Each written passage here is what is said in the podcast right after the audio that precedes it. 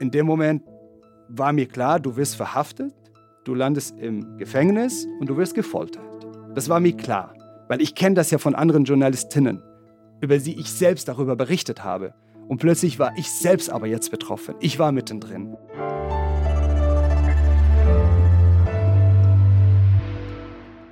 Frisch an die Arbeit. Ein Podcast von Zeit Online über die großen Fragen des Lebens und Arbeitens. Herzlich willkommen bei Frisch an die Arbeit. Mein Name ist Daniel Erck und mein heutiger Gast ist einer der vielleicht profiliertesten, aber auf jeden Fall kontroversesten Talkshow-Hosts, die es in Deutschland gibt und der gleichzeitig, ich denke doch, sehr unerkannt durch Deutschland gehen kann, weil seine Sendung nämlich A, weder auf Deutsch noch in Deutschland gesehen wird. Herzlich willkommen, Jafar Abdul Karim von der Deutschen Welle. Vielen Dank, Daniel. Ich freue mich, dass ich heute dabei sein darf und äh, ja, bin gespannt auf unsere Gespräch, auf unser Gespräch. Ich habe dich gerade als kontroversen Talkshow-Host angekündigt. Ist das für dich, dass du denkst, ja, das stimmt schon auf eine Art oder denkst du so, oh, ist eigentlich eher so ein bisschen ein Klischee, weil eigentlich du und deine Sendung immer nur dann in die Öffentlichkeit kommt, wenn es Aufregung gibt? Fakt ist, wir diskutieren über kontroverse Themen und dementsprechend ist es manchmal halt kontrovers. Also es gehört dazu und ähm, ja, es, es ist so. Also ich kann nicht sagen, nein, das stimmt nicht. Hm. Das gehört halt dazu. Und das erlebe ich halt immer wieder, wenn wir bestimmte Themen ansprechen. Also wir sagen nicht im Vornherein, dass die kontrovers sein sollten, sondern es führt zu Kontroverse durch das, was wir ansprechen. Hm. Und das sind ja meistens Themen, die in den meisten arabischen sprechenden Ländern eben nicht so offen angesprochen werden. Und das führt eben zu einer Diskussion. Und äh, du hast ja gesagt am Anfang, dass ich hier manchmal unerkannt durch die Straße laufen kann. Das wünsche ich mir. Aber durch Ist die so. arabisch sprechende Community und die migrantische Communities, die es hier in Berlin oder in Deutschland gibt oder die europäische Community Arabisch spricht, die verfolgen uns auf jeden Fall. Und dann ist es nicht so dass man doch sehr frei und äh, unerkannt durch die Straßen gehen kann. Äh, das wünsche ich mir. Das wäre super. Also es würde echt mein Leben viel einfacher machen und, äh, und äh, bin dann auch entspannter. Deine Sendung heißt Jaffa Talk mhm. und ist tatsächlich zu einem der wichtigsten Diskussionsorte geworden für die komplette arabische Welt, in der wirklich religiöse Themen, gesellschaftliche Themen verfolgt werden. Wie sehr ist es deine persönliche Agenda, was ihr da inhaltlich macht? Hast du damit was vor oder hast du eher das Gefühl, du guckst auf diese große Region, die auch sehr plural und sehr unterschiedlich ist und schaust, wo sind die Punkte, über die man diskutieren muss? Oder merkst du so, du hast eine Mission? Ich glaube, es ist weder eine Mission noch eine persönliche Agenda, sondern es ist, äh, wir schauen uns die Gesetze an, wir schauen uns die, die Diskussionen vor Ort an und äh, wir haben mehr als sieben Millionen Followers, die uns dann immer wieder Themen schicken. Und wir haben eine mhm. Community, die uns immer ähm, wieder verfolgt und immer dafür sorgt, dass wir die Themen ansprechen, die sie sich wünschen, dass andere Medien die ansprechen, aber tun sie es nicht. Und dementsprechend sind wir so eine freie, unabhängige Plattform, hm. wo man über alle Themen spricht und letztendlich sie diskutiert und Menschen zusammenbringen, die woanders nicht zusammenkommen würden. Weil das schon der Ansatz für uns ist ja Diversität. Das heißt, wie divers kann eine Gesellschaft sein mhm. und wie wichtig ist, dass sie divers ist und verschiedene Meinungen zusammenkommen. Für mich jetzt persönlich, ähm, das Ganze hat ja mit dem äh, sogenannten arabischen Frühling 2011 angefangen, wo junge Leute in der arabischen Welt gesagt haben, okay, wir wollen mehr Freiheit, wir wollen mehr ähm, mitgestalten, wir wollen uns selbst verwirklichen, wir wollen so sein, wie wir sein wollen. Und für mich habe ich schon eine Frage, die mich über meinen ganzen Journalismus bewegt. Und das ist so, warum kann ich nicht so sein, wie ich will? Und ich glaube, mhm. diese Frage haben wir alle, jeder oder jeder auf ihre oder äh, seine eigene Art und Weise. Warum darf ich dies oder dies nicht machen. Das sind mhm. meistens Gesetze, das ist meistens auch die Religion, die im Weg steht, das sind Traditionen, das sind gesellschaftliche Normen, kann auch so ein ökonomischen Status sein, der dir nicht erlaubt, äh, Klar. etwas zu tun. Und das ist für mich persönlich eine Frage, die mich bewegt, aber ich kann sehr gut trennen zwischen das, was ich für mich persönlich hm. sehe und das, was meine Rolle ist. Und das war schon von ganz am Anfang, dass ich gesagt habe, du bist in einer Rolle, das ist der Journalist, oder der Moderator oder der Redaktionsleiter. Und das, was dich persönlich interessiert, kann auch eine Rolle spielen, aber das sollst du auf jeden Fall ganz klar trennen. Hm. Und ich glaube, das hat damit zu tun, weil wenn dich was persönlich interessiert, kannst du es nicht so behandeln, wie wenn du als Journalist bist. Weil mit Journalisten erlaubst du dir ja Fragen zu stellen, die du als Person nicht machen würdest. Oder mhm. du, du bist auf einer Reise und du triffst jemand oder du triffst einen Protagonist oder eine Protagonistin, mit der du über etwas redest, was du als Person gar nicht machen würdest. Und das erlaubt dir das Journalistsein. Mhm, und da hast du natürlich bestimmte eine Rolle, bestimmte Ethik, bestimmte Verantwortung, ähm, Herangehensweise, Tools, die du benutzt. Das ist ja ich finde, das ist ja eine Rolle mit, mit bestimmten äh, bestimmte Rechten und Pflichten. Und daher trenne ich das. Natürlich ohne mein Passion und meine Liebe für den Journalismus und für und die Neugier, die ich habe und die Suche, die ich ja selber drin bin, würde ich das nicht machen mhm. können. Also mich treibt schon was Persönliches in der Rolle des Journalisten, um dann zu fragen, um zu verstehen mhm. und, und Leute zusammenzubringen. Weil ich glaube einfach fest daran, dass wir müssen reden über alles und dementsprechend können wir einfach nicht so tun, wenn etwas gibt, also so the elephant in the room und irgendwas mhm. stört jemand, dass man nicht darüber redet. Und das, das ist so mein Ansatz, dass ich immer frage, immer verstehen möchte, immer dahin gehe, um nah an den Menschen zu sein. Und das erlaubt mir halt heute meinen Beruf mhm. und letztendlich auch die Arbeit, durch, die ich bei der Deutschen Welle habe. Weil es ist ja nicht so, also ich spreche Arabisch, ich hätte ja auch bei anderen arabischen Sendern in der Region arbeiten können. Aber das will ich nicht und das habe ich bis jetzt nie gewollt, weil ich mir unglaublich wichtig ist, dass ich Freiheit habe. Mhm. Weil für mich das Wort Freiheit eigentlich das DNA für das Leben ist. Mhm. Also wenn ich mich frei fühle, kann ich frei atmen, kann ich frei sein, kann ich frei denken, kann ich frei agieren, kann ich, kann ich einfach frei sein. Und ich glaube, das ist so ein mhm. krasses Wort und ein krasses Gefühl, was ich dann auch in der Arbeit und durch meine Arbeit als Journalist auch immer mittrage, dass diese Freiheit ein Recht ist. Mhm. Und niemand gibt dir Freiheit, sondern Freiheit ist ein Recht, dass du das fühlst und dementsprechend in der Gesellschaft agierst und das sein, was du möchtest. Und deshalb mhm. eben die Frage, warum kann ich nicht so sein, wie ich will? Du hast jetzt so quasi drei Sachen gesagt, die ich gerne verknüpfen würde. Das erste, das habe ich gesagt eigentlich, nämlich die Sendung ist oft kontrovers. Ja. Das zweite ist, du hast gesagt, du sprichst gerne über den Elephant in the Room, also mhm. das große Tabu, das nicht angesprochen worden ist. Mhm. Und du hast vorhin erzählt, dass du viel angesprochen wirst von Zuschauerinnen und Zuschauern, die Arabisch sprechen und in Deutschland oder Europa leben. Mhm. Wie reagieren denn darauf, dass du die Tabus angehst? Kriegst du eher positives Feedback, dass die Leute sagen, endlich spricht es mal jemand an oder Tabus berühren Leute oft ja auch emotional, also sind die verunsichert, sind die wütend? Wie ist die Reaktion? Sehr unterschiedlich. Die arabisch sprechende Community konkret in Deutschland ist sehr divers und sehr, sehr vielfältig. Also mhm. es, es ist von wie mach weiter, genau das brauchen wir. Wir brauchen diese Stimme, wir brauchen, dass wir über alles sprechen. Das sind meistens auch Leute, die selbst betroffen sind, ob das Frauen sind, die sich mehr für Gleichberechtigung einsetzen oder die LGBT-Community, wo sie wissen ganz genau, in der arabischen Gesellschaft ist es schwierig oder manchmal strafbar mhm. auch zu sein, dass du äh, homosexuell bist oder das sind Menschen, die sagen, um frei zu leben und selbst gestalten zu können, müssen wir über diese Themen reden. Es gibt aber auch die andere Seite, wo ich auch Leute begegne, die eben sagen, hör auf, du gibst den Frauen viel mehr Rechte, als es erlaubt ist, obwohl ich nicht ich selbst die, die, die Rechte gebe, sondern Frauen eine Stimme anbiete durch die Sendung, also nicht ja. ich selbst, sondern die, die Sendung oder das, das Format. Oder dass sie sagen, nicht über Religion, bei Religion hört der Spaß auf. Das ist eine, eine Grenze, die, die du in der Sendung überschreitest, wenn du über Religion sprichst, über bestimmte Themen in der Religion. Und das kann auch bis zu Morddrohungen führen. Also das ist wirklich hm. sehr, sehr, sehr vielfältig. Von hey, toll, wir lieben dich, bis pass auf dich auf, sonst bist du nicht mehr lange hier. Dieses Pass auf dich auf ist aber nicht als Warnung gemeint, sondern als Drohung dann. Also, also ja, klar. Also ich hatte, ich habe das schon erlebt. Ich habe das konkret schon erlebt, dass es Morddrohungen gibt und dementsprechend auch äh, die Behörden eingeschaltet worden sind und ja. so weiter und so fort. Wie gesagt, also in dem, in dem Job, was ich gerade mache, erlebe ich unglaublich viel. Also da erlebe sehr, sehr viel. Deshalb habe ich ja vorher gesagt, ich, ich wünsche mir manchmal, dass ich eben nicht erkannt werde. Auf einer mhm. Seite kriegst du viel Liebe und, und Motivation, aber du musst auch etwas verstehen. Je bekannter du wirst, desto mehr verlierst du auch Freiheit. Und für mich ist das mhm. Wort Freiheit enorm wichtig. Das heißt, ich setze mich dafür ein, dass andere die Freiheit haben, über alles zu sprechen. Gleichzeitig verliere ich aber einen Teil meiner hm. persönlichen Freiheit. Hm. Und, und das ist immer so the Challenge, was ich letztendlich habe. Also ich mag den Beruf, ich liebe den Beruf, ich könnte keinen anderen Beruf, weil ich einfach mit voller Überzeugung Journalist bin. Aber Journalist sein und Moderator sein bringt dich an die Öffentlichkeit und das macht was mit dir und das ändert dich mhm. und das ist nicht ohne. Einer der Episoden, du hast gerade die Morddrohung erwähnt, die in den letzten Monaten auch selbst Schlagzeilen gemacht haben.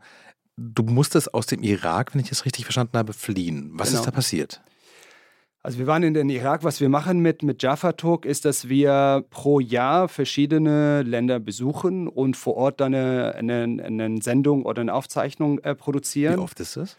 Das ist schon fünf bis sechs Mal pro Jahr, dass mhm. wir im, im, Irak sind oder in Jordanien oder im Libanon oder in Marokko oder in Ägypten oder in großen Flüchtlingslager, um vor Ort zu sein, weil es war uns wichtig, dass wir nicht nur aus Berlin arbeiten, weil dann sagen die Leute, naja, du sitzt ja in Berlin, du kannst ja alles machen und sagen, sondern dass, dass wir da sind, wo die Menschen sind, die es betrifft. Und das sind die mhm. arabischen Menschen äh, oder arabisch sprechende Menschen in der arabischen Welt und dass wir auf Augenhöhe sind, dass, dass man auch fühlt und sieht mhm. und selbst erlebt, wie es ihnen geht. Und dementsprechend sind wir dann vor Ort. Das ist, das ist die Idee dahinter. Und im Irak war das ganz konkret, dass wir eine Sendung machen wollten über Frauenrechte und Thema Gleichberechtigung. Über die, ähm, vor zwei Jahren gab es eine, eine Tischrin-Revolution, heißt es im Irak, wo junge Leute halt mehr Freiheit wollten und gesagt haben, äh, genug mit Korruption. Und da wurden natürlich einige Demonstranten umgebracht. Und da wollten wir die Eltern dieser Demonstrantinnen mhm. einladen, damit sie sagen, was ist der aktuelle Stand, weil bis jetzt wurde niemand zur Rechenschaft gezogen. Also mhm. bis jetzt laufen alle noch frei. Und dann hatten wir Thema Arbeitslosigkeit. Jetzt kommt das Aber, aber da wir in der Sendung Tabuthemen ansprechen oder von der Gesellschaft gemachten Tabuthemen, weil es ist auch die Frage, was mhm. ist Tabu, sprechen wir auch unter anderem über LGBT. Ne?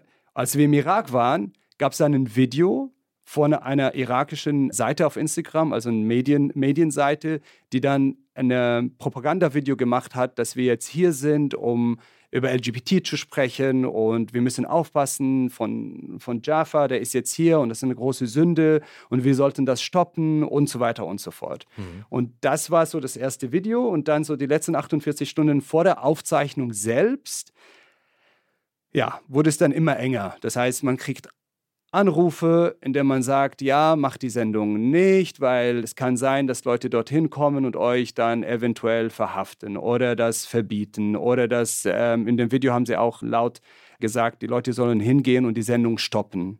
Ne? Mhm. Weil, um damit keine Sünde entsteht. Und das ist ja strafbar, wenn er über sowas spricht. Und das war nicht unser Thema, nicht weil wir es nicht wollten, sondern es war einfach nicht das Thema dieser Sendung. Dann gab es immer mehr Anrufe, immer mehr Einschränkungen. Gästinnen haben uns angerufen und gesagt, dass die nicht an der Sendung teilnehmen werden, obwohl sie zugesagt haben, weil eventuell haben sie auch Anruf bekommen, dass, dass vielleicht deren NGOs zugemacht wird. Da, wo wir aufzeichnen wollten in dem Park, äh, plötzlich äh, hat der Parkinhaber gesagt, ah, es wird schwierig, morgen hier aufzuzeichnen, obwohl das schon alles abgemacht worden ist. Und da wurde immer mehr und mehr Einschränkungen, Stunde bei Stunde, bis dann wirklich Mitternacht, also 12 Uhr nachts, die Sicherheitsapparat vom Innenministerium im Lobby mich angesprochen haben. Im Hotel, wo du quasi. Genau, im Hotel, wo ich untergekommen bin, wo, wo auch unglaublich viel Sicherheit ist und, ähm, und unser Sicherheitsmanagement Deutschen Welle auch dafür sorgt, dass wir in Sicherheit sind. Und plötzlich stehen vier, vier Männer vom Sicherheitsapparat des Innenministeriums, die dann halt gesagt haben: Du brauchst eine Drehgenehmigung. Und dann haben wir gesagt, die haben wir. Dann haben sie gesagt, nein, noch ein extra etwas, was sie in dem Moment meiner Meinung nach so plötzlich äh, kreiert haben, dass man die zusätzlich haben sagt, nein, wir sind mehrmals hier im Irak gewesen und das ist die Drehgenehmigung, was wir brauchen. Nein, du brauchst ein extra. Man sagt, wie, was ist das und wie können wir kriegen, weil wir haben die und wir haben ja einen Partner, mit dem wir vor Ort arbeiten. Ja, und letztendlich haben dann zu, kurz zusammengefasst, haben sie gesagt, wenn du die extra, diese extra Drehgenehmigung nicht hast, kannst du morgen auch nicht drehen und die Sendung nicht produzieren. Und wir können auch nicht mehr für deine Sicherheit äh, sorgen. Und es kann eventuell okay. sein, dass du verhaftet wirst. Und in dem Moment, die Erfahrung ist ja über die Jahre, wenn ein Sicherheitsapparat von einem Innenministerium, wo es nicht mhm. unbedingt demokratisch ist, dir sagt, wir können deine Sicherheit nicht mehr gewährleisten, dann ist es ein klares Message, jeder kann dich letztendlich verhaften oder wenn das dir was passiert, haben wir damit nichts zu tun. Wir haben es ja gesagt so. Ne, das ist die Erfahrung, die wir mhm. haben. Ja, und dann hieß es, wie schnell kommen wir raus? Und äh, vorher gab es auch Anrufe von einigen Milizien, die dann auch gesagt haben, ja, wenn ihr morgen wirklich drehen wollt, dann passt auf euch auf und etc. Das läuft ja nicht alles, dass jemand offiziell dich anruft und sagt, hallo, ich bin von XY, sondern mhm. das sind so Anrufe und plötzlich eine bestimmte Stimmung und verschiedene Leute, die plötzlich dir etwas erzählen und sagt, ich habe gehört, wenn ihr dies macht und, und, und so weiter. Und das mhm. alles hat dazu geführt, dass wir gesagt haben, okay, wir müssen das Land verlassen und äh, hatten theoretisch, also ich hatte eine mehrere Stunden Fahrt, wo ich nicht wusste, was es für mich heißt. Also unsere Sicherheitsleute kamen rein, die dich natürlich schützen, wenn du da bist und haben gesagt, die anderen Sicherheitsapparate sind auf dem Weg, dich zu verhaften, weil jetzt wissen sie, dass du hier im Hotel bist, nachdem sie gegangen sind. Und dann waren so drei Stunden, wo ich ehrlich zum ersten Mal in meinem ganzen Leben nicht wusste, wie endet das Ganze. Und ich auch mich mental schon so vorbereitet habe auf Worst-Case-Szenario. Und das war für mich wirklich sehr, also eine, eine krasse Erfahrung, weil ich immer an den Journalismus denke, weil ich immer alles dafür mache, dass die Produktion stattfindet, weil ich immer immer lösungsorientiert bin und sage, wie schaffen wir doch eine Sendung zu machen, weil auch in anderen arabischen Ländern haben wir immer wieder Challenges.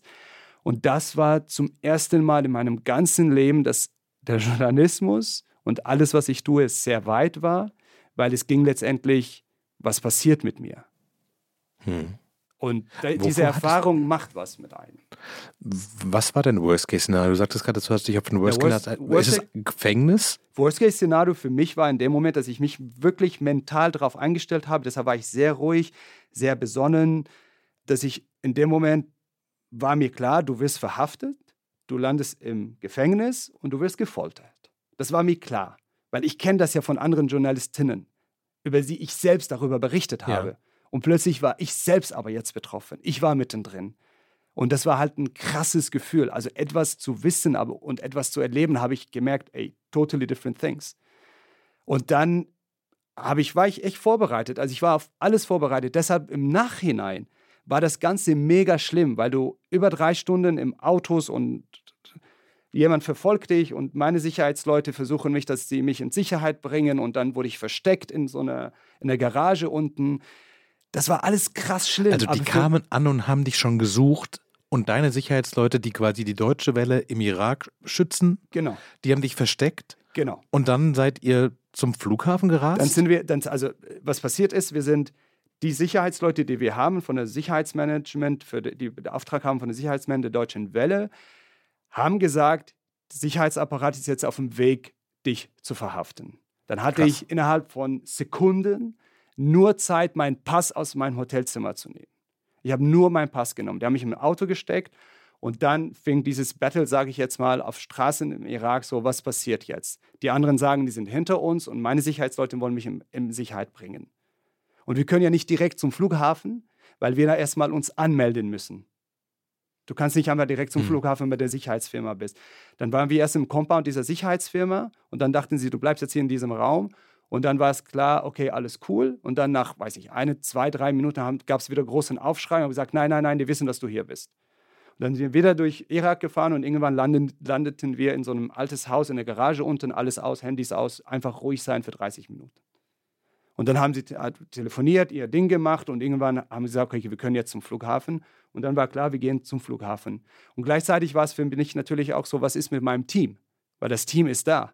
Und da habe ich immer gesagt, holt das Team raus, holt das Team raus, weil es kann ja auch sein, dass sie eventuell jemand vom Team nehmen und darunter natürlich auch erpressen. Und für sie war es klar, wir wollen die Figur Jaffa, weil ich stehe ja für etwas, ich stehe für bestimmte Themen, für, mhm. für Menschenrechte, für Gleichberechtigung und so weiter. Und das, das war klar, dass sie sagen, okay, wir wollen ihn mundtot machen. Und ich habe dann auch gleichzeitig gesagt, okay, holt das Team raus, wir müssen alle raus. Und dann haben sie gesagt, ja, aber es kann sein, warte, ich habe gesagt, nein, es ist klar, wir gehen jetzt alle und nehmen den ersten Flug. Und wenn der erste Flug nach XY ist, dann nehmen wir. Wir müssen jetzt einfach hier raus. Und das ist ja genau der Punkt. Normalerweise kennt mich mein Team, dass, dass ich immer über eine Produktion nachdenke oder immer denke, ach, wir finden einen Weg. Und in dem Moment war für mich klar, die Sicherheit des Teams ist die Priorität und let's go out. Hast du das Gefühl, das hat dich verändert? Also ich würde sagen, wenn man diese Erfahrung noch nicht gemacht hat, ist es einfach mutig zu sein und zu sagen, ja, ich mache alles für Freiheit und den Journalismus. Aber wenn man sich mal verstecken musste, kurz vor der Verhaftung stand und ganz konkret erfahren hat, wie es ist, gegen ein autoritäres System mit den Mitteln des Journalismus anzugehen, denkst du, wenn du jetzt über Sendungen, die in der arabischen Welt macht, nachdenkst, ist es das wert? Will ich das wirklich machen? Also merkst du, dass quasi die konkrete Bedrohung dich also, verändert hat? Ich sag mal so, ich spüre, dass ich auf der einen Seite das mit mir schon was gemacht hat. Das heißt, dein Leben ist auf dem Spiel. Und auf der anderen Seite weiß ich, wie sich das anfühlt, wenn du mundtot gemacht wirst. Hm. Und das akzeptiere ich nicht und finde ich nicht in Ordnung. Weil genau so schaffen es Diktaturen und autokratischen Regimen, Journalisten mundtot zu machen. Und in mir ist dann dadurch auch was, wo ich mehr und mehr glaube an dem, was ich mache. Und mhm. nicht, weil ich Hero bin und ich so, oh mein Gott, du bist unglaublich, sondern weil ich einfach noch mehr fest davon überzeugt bin, weil ich jetzt verstehe und erlebt habe und gefühlt habe, wie es ist, wenn andere Journalistinnen berichten, dass sie mundtot gemacht werden. Und das hat auf einer Seite eine krasse Motivation, dass ich sage, ich glaube daran, es ist mein Recht. Hm. Es ist mein Recht, über etwas zu berichten. Und auf der anderen Seite gibt es schon Momente, wo ich sage, okay, so krass, hey, was bedeutet das eigentlich? Und um ehrlich zu sein, habe ich das noch nicht zu 100% verarbeitet. Also ich habe noch nicht, hm. ne, weil, warum? Weil ich vom Worst-Case-Szenario ausgegangen bin. Der Worst-Case-Szenario ist nicht passiert. Ich habe das Privileg, dass ich den Irak verlassen konnte. Ich habe ein Medienunternehmen Deutsche Welle hinter mir und hinter meinem Team, die uns enorm unterstützen. Es gab Reaktionen von der Politik, von Reporter Without Borders, von der UN, von internationalen Organisationen, mhm. Die dazu geführt haben, dass der irakische Botschafter uns dann nach zwei Tagen, glaube ich, angerufen hat, gesagt, lass uns sprechen, wir finden doch eventuell eine Lösung. Und das macht dich schon sehr privilegiert und wenn ich weiß aber, wie es Journalistinnen im Irak, in anderen Ländern geht, die die Presse- und Meinungsfreiheit unterdrücken, dann hast du auch eine Verantwortung ihnen gegenüber. Verstehe ich, ja. Es ist nicht einfach. Es ist zwischen dieser Verantwortung, zwischen Weitermachen und zwischen, hey, krass, es geht um dein Leben. Und es ist, es macht was mit dir. Was es genau macht, ich bin gerade im Prozess, das herauszufinden.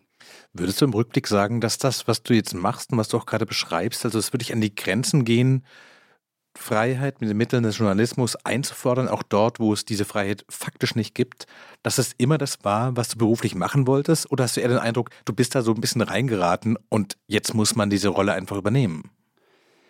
Ich glaube, ich bin überzeugt. Also ich, ich bin einfach überzeugt, dass du als Mensch das Recht hast, frei zu sein und das weitermache. Ich denke hm. dann nicht darüber nach, welche, ich, ich habe indirekt eine Rolle bekommen es gibt ja Erwartungen und so weiter, aber ich bin einfach überzeugt. Ich mache das ganze Ding, weil ich davon überzeugt bin, du lebst einmal, du lebst einmal im Leben. Stell dir vor, du kannst nicht frei sein und du lebst nur einmal. Und das ist das, was mich bewegt, dass ich hm. sage, nein, ich setze durch die Sendung, durch das Format mit dem Team zusammen, mit der Welle, mit der Deutschen Welle zusammen, uns dafür ein, dass andere das Recht bekommen, diese Freiheit zu spüren, was sie selbst wollen. Es ist ja nicht, dass ich sage, sie, ihr sollt frei sein, sondern das ist das Verlangen, das ist das natürlichste Verlangen von Menschen, frei zu sein. Aber wenn du auf deinen Werdegang guckst, mhm. gab es einen Moment, wo du gemerkt hast, das möchte ich machen? War das immer schon da? Also wolltest du mit, weiß ich nicht, 15 Journalist werden und hast davon geträumt, die Welt sozusagen zu verändern, was ja schon ein sehr starkes Motiv ist? Ich hatte immer Fragen.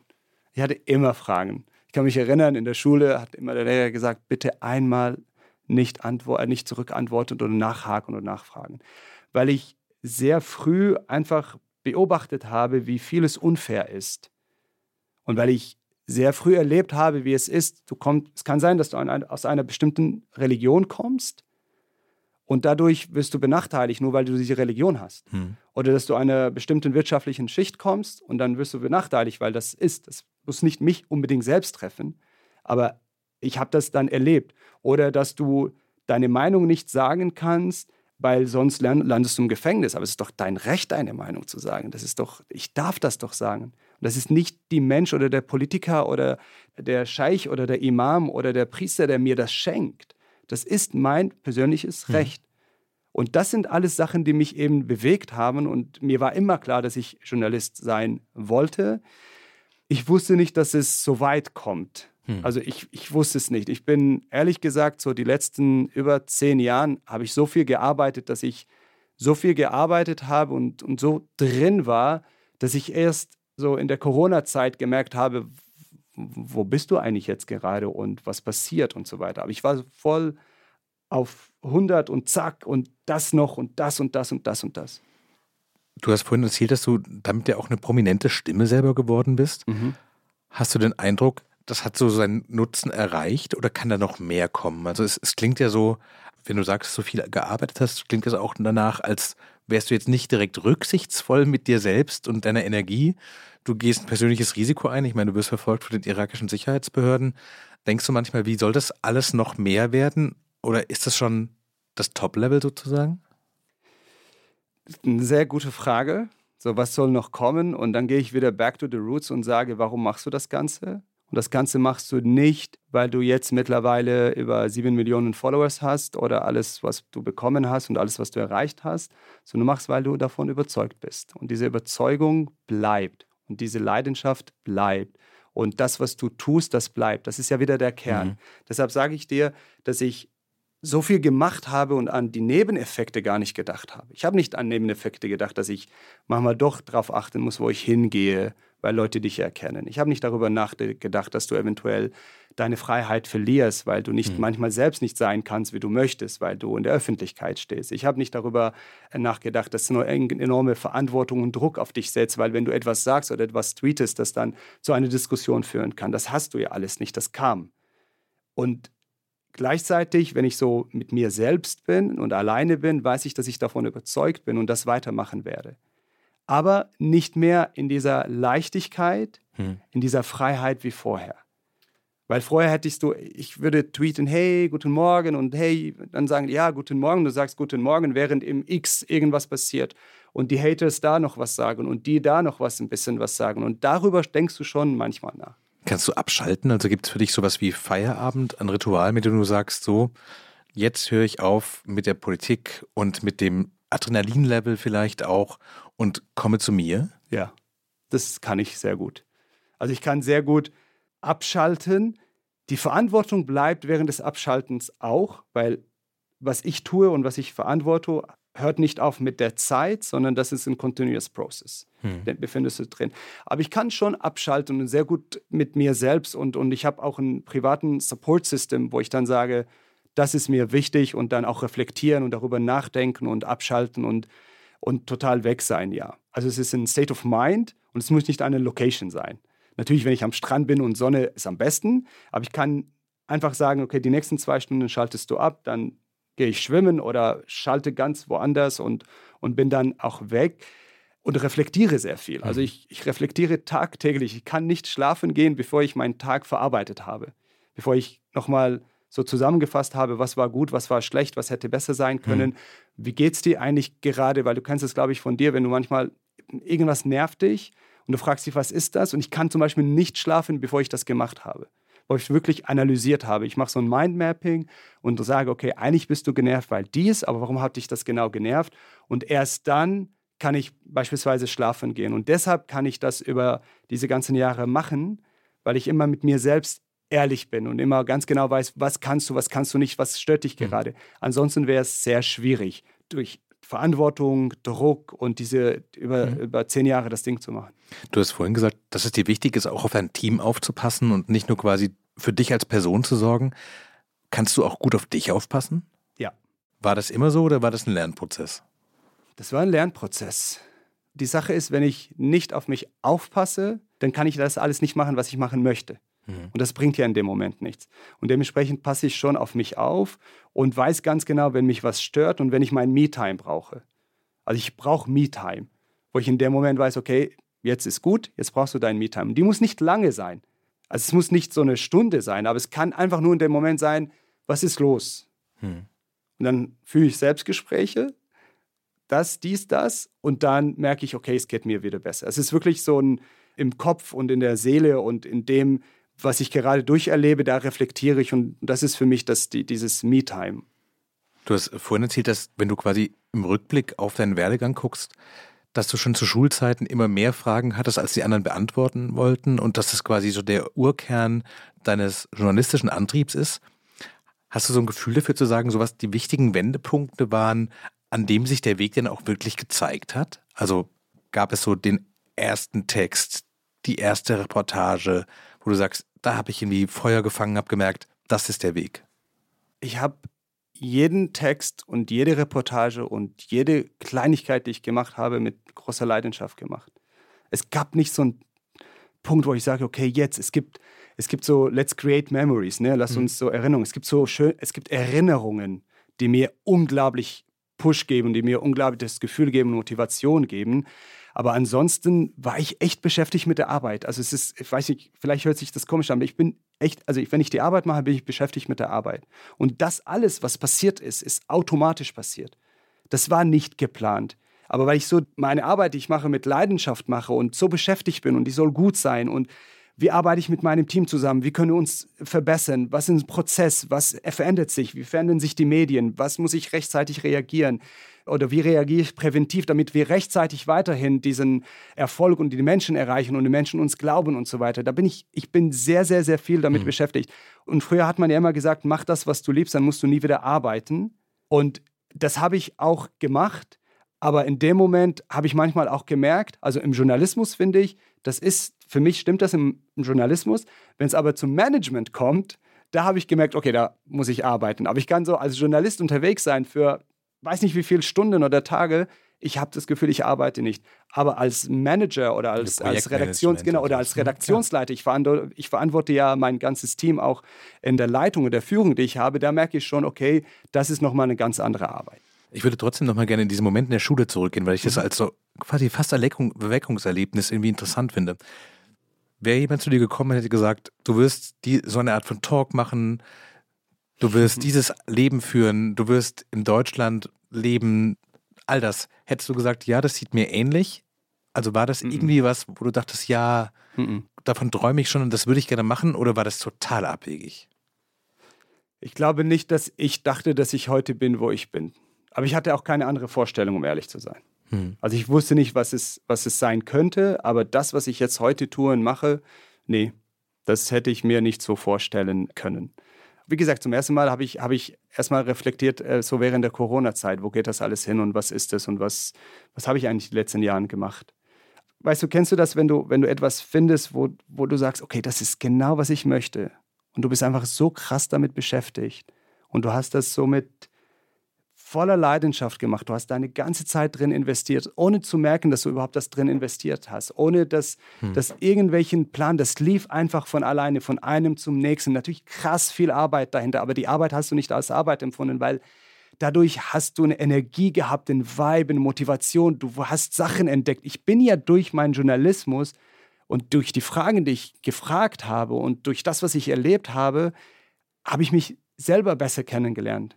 Und dementsprechend war ich auf so einer Reise. Das ist für mich so eine Reise, die ich durchgegangen bin. Ich hatte wirklich, ich finde es einfach ein krasse, also ein Glück, dass ich durch diese Sendung, die ich moderieren darf, dass ich die Themen angesprochen habe, die mich auch bewegen. Wo du sagst, okay, du darfst jetzt mit jemandem Interview machen. In deiner Rolle als Journalist, aber trotzdem mhm. hast du das ja alles miterlebt. Wenn du die letzten fünf, sechs Jahren, also ab 2015, in so vielen Ländern unterwegs warst und du sehr viele unterschiedliche Menschen getroffen hast, das macht was ja mit dir. Und dann ist das letztendlich das Futter für dich und für deine Energie und für deine Motivation. Oder wenn du halt erlebst, dass du Menschen eine Stimme gibst, das macht dir auch was. Dass du Menschen zusammenbringst, dass sie diskutieren, dass wenn du vor Ort bist, Menschen auf dich zukommen und sagen, hey, weiter, das sollen wir weiter tun und gut, dass du dieses Thema ansprichst. Dass wir insgesamt ein Teil einer gesellschaftlichen Entwicklung, ob das äh, politisch oder religiös oder mhm. ähm, äh, sind, wo, wo sich Sachen verändern, wo Menschen sich verändern. Das ist, ja ein, das ist ja ein Prozess, den du ja begleitest. Über eine ganze Generation haben wir ja begleitet mit Themen über Menschenrechte und, und Gleichberechtigung. Und es ist okay, wenn du homosexuell bist und es ist okay, wenn du als Frau arbeiten möchtest und äh, nicht dich definierst, nur Mutter sein. Und es ist okay, wenn du Atheist bist. Und äh, ne, diese ganzen Themen, die eben nicht selbstverständlich ist, weil wir dürfen nicht den eurozentrischen deutschen Blick auf die Sachen haben, sondern wie das vor Ort ist. Und das ist, das, das macht was. Aber gibt es diese Entwicklung so? Ich glaube, du hast vorhin den arabischen Frühling so als Initialzündung auch genannt. Und ich glaube, wenn man so ein bisschen eine nüchterne Bestandsaufnahme ziehen würde, muss man sagen, manche Sachen haben funktioniert und aber viele Sachen sind auch nicht besser geworden. Also hast du manchmal auch das Gefühl, du machst dann diese Sendung und gehst dann mit dieser Energie rein, die du hast und setzt dich einem persönlichen Risiko aus und dann wird da gesprochen und dann wird der Elefant im Raum thematisiert und hinterher läuft klar. das einfach weiter? Ja, klar. Das ging mir im Irak so. Frustriert dich das? Natürlich. Natürlich frustriert mich das. Was machst du mit dem Frust? Also, wo geht der hin? Der Frust geht ins Schwimmbad, unter Wasser, schwimmen, alles rauslassen und wieder weitermachen. Das ist, was passiert. Ist der Frust führt dazu, dass du sagst, trotzdem bist du privilegiert, trotzdem darfst du das machen. Es ist einfach so. Du bist in dem Moment so fix und fertig und sagst, aber wie viele Leute, die vor Ort sind, die das nicht machen dürfen, die, die selbst betroffen sind. Ich, darf, ich war jetzt einmal betroffen und ich weiß, wie sich es anfühlt. Es gibt zig Journalistinnen, die in den Middle East sind, in arabisch sprechenden Ländern sind, die jeden Tag verhaftet werden, die unterdrückt werden. Und da sehe ich einfach eine Verantwortung. Und das ist, was mich bewegt. Ich, mich interessiert viele andere Sachen nicht, die durch den Ruhm und durch diese Popularität bekommen und so weiter. Das interessiert mich einfach nicht. Das mhm. bewegt mich einfach nicht. Mich bewegt es, wenn jemand sich hinstellt und sagt, mir ist Freiheit wichtig. Das ist mein Recht. Wenn ich sehe eine Aktivistin oder eine Protagonistin oder eine Mama, die kämpft, dass sie das Sorgerecht für ihr Kind gewinnt, aber sie dürfte das nicht nur, weil sie eine Frau ist. Und es kann auch ein Mann sein, der das verliert, nur weil er ein Mann ist. Einfach Diskriminierung, Rassismus, das sind Sachen, wo ich sage, nein, das geht einfach nicht. Und wir haben die Tools, wir haben dieses Format bei der Deutschen Welle, dass wir uns dafür einsetzen können, dass Menschen darüber reden können. Und das ist, was mich bewegt. Das sind die Glückshormone. Hm. Das ist, wenn ich vor Ort bin und zurückkomme aus einer Sendung, Leute sind zusammengekommen und geredet und diskutiert und bewegt. Das ist das. Dann sage ich, hey, alles gut der Frust ist dann weg. Das ist ein Augenblick, das ist eine Sekunde, die du spürst. Das kann eine Person sein, die du gesagt hast, hier das Mikro gibst du ihr oder ihm in der, in der Hand und, und er oder sie sagen etwas und sprechen so vom tiefsten Herzen.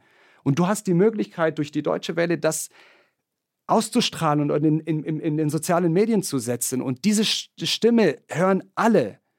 Darum geht es, darum geht es. Das ist für mich mhm. der Journalismus. Und du merkst jetzt, wenn ich darüber rede, dass, dass das ist, was mich bewegt. Es ist auch total interessant, weil wenn man als Deutscher auf die deutsche Welle blickt, man kriegt ja immer nicht nur mit, wenn es ein Problem ist. Also entweder Budgetfragen oder es gibt irgendwelche Skandale. Ist in den letzten Jahren auch passiert. Aber das, was du eigentlich gerade beschreibst, ist eigentlich, man würde so im Marketing sagen, ein Mission Statement.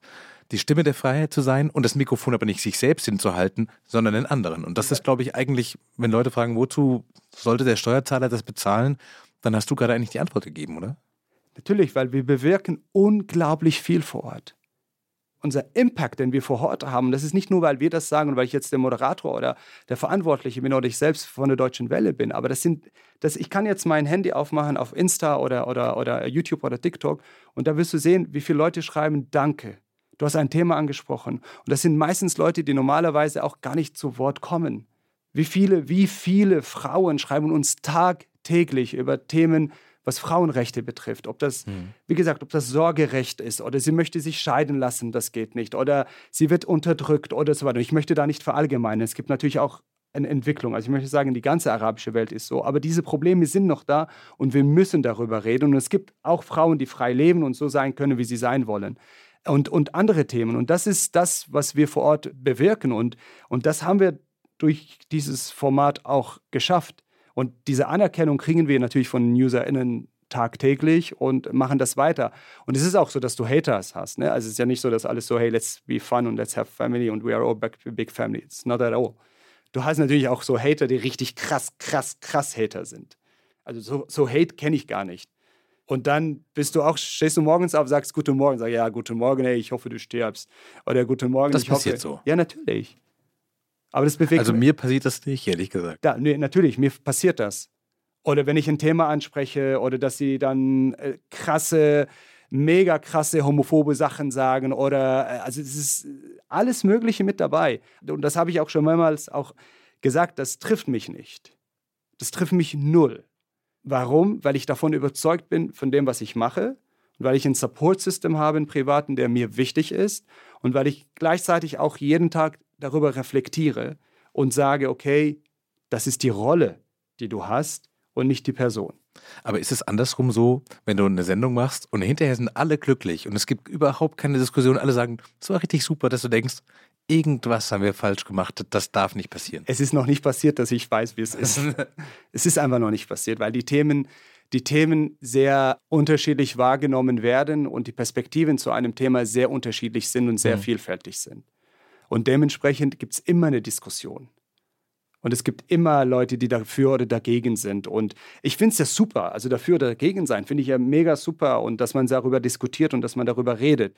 Wo ich dann finde, wo es nicht in Ordnung ist, wenn es um Gewalt geht, wenn es um Hate Speech geht, wenn es um, dass die selbst rassistisch werden oder wenn sie letztendlich, wenn du Morddrohungen hast oder Drohungen im Team oder mich selbst. Und, und das ist natürlich, dann ist not fun. Würdest du sagen, dass du in den Jahren, in denen du die Sendung machst, besser geworden bist? Oder wünschst du dir manchmal zu denken, sowas die ersten Wochen, Monate, Tage, wenn man so ganz frisch ist und alles ist eine riesige Show, dass du denkst, nochmal einmal diesen naiven Blick zu haben, oh, das, einmal neu anzufangen? Das würde ich gerne haben. Ich würde gerne den naiven Blick haben, den ich vor Jahren hatte, wo ich einfach etwas gemacht habe für die Sache selbst und du nicht gleichzeitig, wenn du ganz ehrlich mit dir bist, dann weißt ganz genau, diese Seite wird dies sagen, die werden dies mhm. sagen, die, sieben, die Followers werden dies sagen, die Haters werden das sagen, dies wird noch kommen, die Presse wird dies sagen und das, dieses, das, natürlich, du warst ja viel freier. Mit Verantwortung wirst du nicht, also mehr Verantwortung und mehr Bekanntheit und mehr, ja, dass du viel mehr Leute erreichst, das ist, das macht dich nicht unbedingt freier. Und dementsprechend musst du die ganze Zeit in einem Befreiungsmodus mit dir selbst sein, damit du selbst frei bleibst. Weil das ist ja enorm. Du, du, du machst eine Sache und weiß nicht, wie viele Leute das beurteilen und jeder weiß es besser und die sozialen Medien führen dazu, dass sie, jeder weiß es besser. Klar. Ne? Und dann, was machst du dann? Reagierst du auf jede, jeden Tweet? Wie, wie gehst du damit um? Und deshalb musst du und solltest du, und also ich kann über mich sprechen, deshalb bin ich sehr ehrlich und wahrhaftig und so the truth within you. Hm. Das bin ich. Das, ich gehe immer zu mir zurück und sage, was ist los? Willst du es weitermachen? Warum? Willst du es nicht weitermachen? Warum? Wie geht's dir? Hast du für dich Kriterien, wo du sagen würdest, wenn so eine Art Checkliste, wenn das und das erreicht ist, dann muss ich aufhören, weil es tut mir vielleicht nicht mehr gut oder ich bin nicht mehr motiviert genug oder ich bin vielleicht auch zu zynisch, weil ich schon vorher immer da ist, ja, ihr werdet das sagen, ihr werdet das sagen. Oder glaubst du, dass man das eigentlich Manchmal, forever ever so machen kann? Also forever weiß ich nicht. Die Kriterienliste, die, die habe ich nicht. Ich suche sie. Also ich habe keine Kriterienliste, wo ich sage, wenn du das erreicht hast, dann hörst du auf. Und deshalb bin ich auf der Suche. Also ich bin wirklich fast jeden Tag, bin ich, ich bin die ganze Zeit im Suchprozess, was heißt mhm. und wie und warum. Und in dem Moment, wo ich merke, das ist nicht mehr my call oder my, my, my purpose, dann werde ich sagen, okay, dann, okay, aber heute und jetzt mit meinem Team zusammen und das, was wir tun, das bewegt mich. Und es gibt so Momente, wenn ich wieder, wenn ich wieder sehe, dass es irgendwo jemand, also in der Region, wo ich sende oder wo wir unsere meistens Follower haben, wo jemand unterdrückt wird, aber auch, auch hier in Deutschland oder unterdrückt wird oder diskriminiert wird, wegen der Religion, wegen der Hautfarbe, wegen der sexuellen Orientierung, wegen das Sein, wie er oder sie ist, dann sage ich, okay, nein, du machst weiter. Was stresst dich mehr? Eine Antwort, die aggressiv ist oder eine Antwort, die langweilig ist? Du bist in einem Talk drin und stellst eine Frage und dann merkst du so, uh. Also aggressiv oder ruhig ist, sind für mich die Art, wie die Antwort ist. Ja. Was mich eher bewegt oder eventuell interessiert, ist Inhalt und nicht wie. Aber wenn die Antwort langweilig ist, wenn du denkst, ja, das hätte ich, ich weiß, du was sagst sowieso das Gleiche. Was sage ich dann der Person? Das sagst also, du? Ja, ich hatte, hatte jetzt vor zwei Wochen ein Interview mit einem Stand-up-Comedian, der sehr berühmt ist und der sehr berühmt war und hatte eine Sendung im, in Ägypten und musste leider die, die Sendung aufhören wegen Presse- und Meinungsfreiheit. Ich lebt jetzt in LA und ich habe mit ihm gesprochen und dann habe ich irgendwann gemerkt, so, mh, mm, nee, du antwortest nicht ehrlich. So war mein persönlicher Eindruck. Und dann habe ich ihm das gesagt. Er sagt, mein persönlicher Eindruck ist, dass du jetzt nicht gerade nicht ehrlich antwortest und dass du in deinem eigenen Film drin bist. Deshalb sag mir, ob das stimmt und wenn nicht, aber das ist gerade mein, das war aber One-to-One-Diskussion, das kannst du nicht in eine große ja. Runde machen. Und dann hat er gesagt, ja, was soll ich denn dann sagen? Und dann hat er plötzlich echt einiges erzählt, was er vor dieser Frage nicht gesagt hat. Und da versuche ich schon transparent und ehrlich zu sein, solange mir diese Rolle auch das erlaubt. Hm. Wir sind eigentlich am Ende angekommen, aber eigentlich Echt schon? ja, es sind 45 Minuten sind ist schon vorbei. Oh. Wir wollten über noch mehrere Sachen sprechen. Also ich, ich hätte noch tausend Fragen, aber ich höre trotzdem auf, weil die Zeit ist die Zeit. Du kennst das auch. Ja. Wenn du auf diesen Weg guckst und auf das guckst, was du machst, haben sich deine Hoffnungen erfüllt? Noch nicht, nein. Nee. Meinst du, das ist was, was überhaupt passieren kann, wenn man quasi mit den Mitteln des Journalismus an der Front der Freiheit kämpft?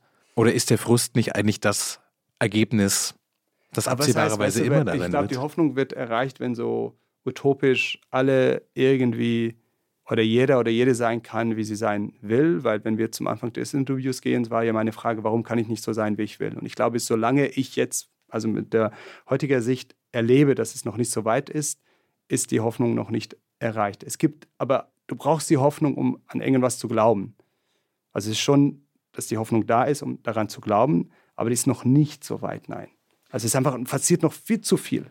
Ich glaube, die schlechte Nachricht ist sozusagen, dass das, worauf du hoffst, das wird in absehbarer Zeit nicht einfach so eintreten. Nee.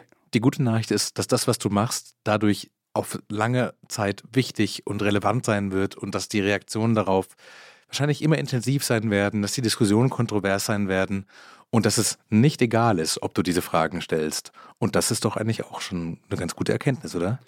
Ja, also mitten im Prozess und es geht, es geht weiter. Es ist einfach ist dieser Weg und ich weiß auch nicht, wie der endet, wie, wie das weitergeht, aber ich weiß, dass ich davon überzeugt bin und das einfach gerne mache.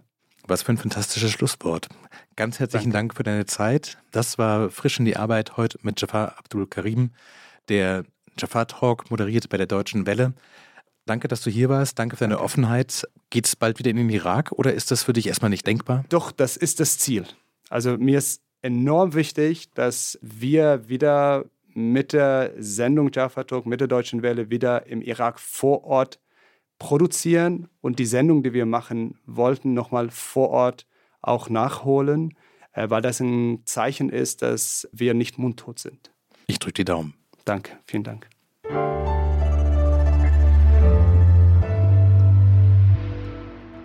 Frisch an die Arbeit, ein Podcast von Zeit Online. Produziert von Pool Artists.